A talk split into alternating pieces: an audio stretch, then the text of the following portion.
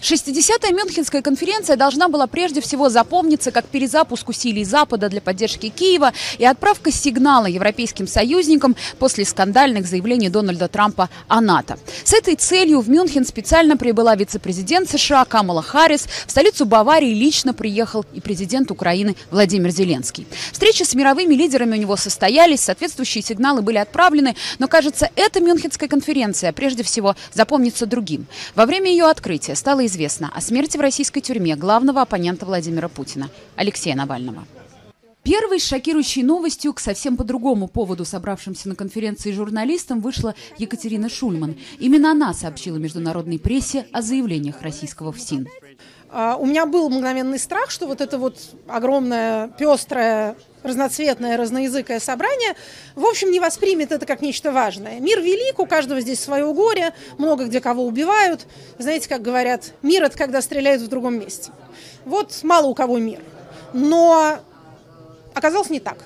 По словам Шульман, новость произвела эффект разорвавшейся бомбы. С заявлением выступила вице-президент США Камала Харрис. Главную сцену Мюнхенской конференции дали Юлии Навальной. Она возложила ответственность за смерть мужа на Путина и призвала мировое сообщество сплотиться против его режима и общего зла. Новость шокировала и тех, кто знал Навального лично, и тех, для кого он был символом возможных перемен в России. По словам экс-командующего вооруженных сил США в Европе Бена Ходжеса, смерть критика Путина в российской тюрьме напоминает напоминание Западу, на что способен кремлевский режим.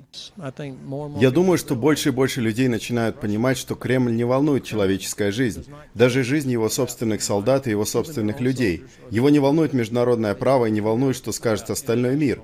Лучший способ отдать дань памяти Алексею Навальному – помочь Украине победить Россию, помочь победить Кремль.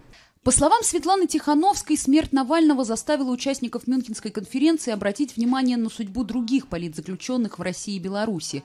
Глава фонда Hermitage Capital Билл Браудер говорит, главное, что сейчас может сделать Запад, попытаться вытащить из тюрем Владимира Карамурзу, Илью Яшина, Алексея Горинова и других. Думаю, нам придется, как во времена СССР, договариваться об обмене россиян и российских шпионов, отбывающих наказание в странах Запада, на политзаключенных в России – я думаю, все понимают, что они погибнут, если мы не вытащим их. Об Алексее Навальном в своей речи на Мюнхенской конференции говорит и Владимир Зеленский. Президент Украины называет его смерть в колонии убийством и призывает Запад действовать.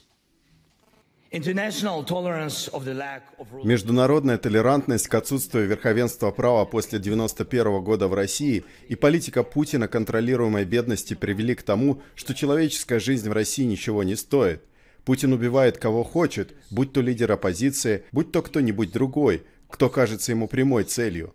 После убийства Навального абсолютный абсурд считать Путина легитимным главой российского государства. Зеленский заявляет, что международное сообщество должно сделать все, чтобы победить кремлевский режим. На фоне сообщений об уходе ВСУ из Авдеевки министр иностранных дел Украины Дмитрий Кулеба подчеркивает, производство боеприпасов в интересах прежде всего самой Европы. Для тех, кто не может или не хочет найти деньги на производство оружия, время мира в Европе закончилось. И каждый раз, когда украинские солдаты уходят с украинской территории, украинского города из-за недостатка боеприпасов, думайте об этом не только в рамках защиты демократии мирового порядка, думайте о том, что российская армия приближается на еще один километр к вашим городам, вашим домам и вашим семьям и вашим детям. Если вы посмотрите на это с этой точки зрения, вы найдете деньги. О необходимости объединять усилия для увеличения европейской безопасности говорят буквально все. Глава Еврокомиссии Урсула фон дер Ляйн заявляет, что вместе с Украиной Евросоюз наладит производство боеприпасов и обещает открыть в Киеве офис оборонных инноваций. Министр обороны Германии Борис Писториус подчеркивает, это европейская ответственность помочь восстановить территориальную целостность Украины. Приверженность поддержки Киева на личной встрече с Зеленским подтверждает и вице-президент США Камула Харрис. Она заявляет, что уверена, уверена, пакет помощи Украине в Конгрессе будет утвержден. Я верю, что есть двухпартийный консенсус в Конгрессе США, который понимает жесткую природу агрессии Москвы и понимает, что должен быть ответ, который поддерживает наших друзей и тех, кто борется с этой агрессией. Я верю, что в Конгрессе понимают, что мы должны использовать все, что нам доступно, чтобы поддержать Украину в ее борьбе. Как говорят представители украинской делегации, на этой Мюнхенской конференции Украина получила много заверений. На прошлой неделе Киев уже подписал гарантии безопасности с Францией и Германией. До этого такой же документ был подписан с Великобританией. В Мюнхене Дания и Нидерланды также заявили, что работа над соглашением на финальном этапе. Разрабатывают гарантии безопасности для Украины и США.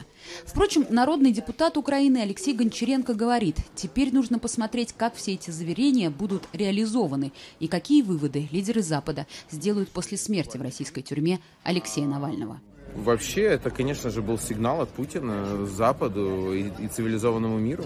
Он просто вытер ноги э, в очередной раз. И это типа, типа того, как он здесь давал речь в каком 2007 году, вот типа его речи. Теперь он не дает речи, он просто убивает в очередной раз. Для Украины тут ничего нового, нас убивают каждый день. Но для многих здесь это, безусловно, сигнал. Если и его не услышат, э, то ну, это, конечно, говорит тогда э, о больших проблемах. Русская служба «Голоса Америки», Мюнхен.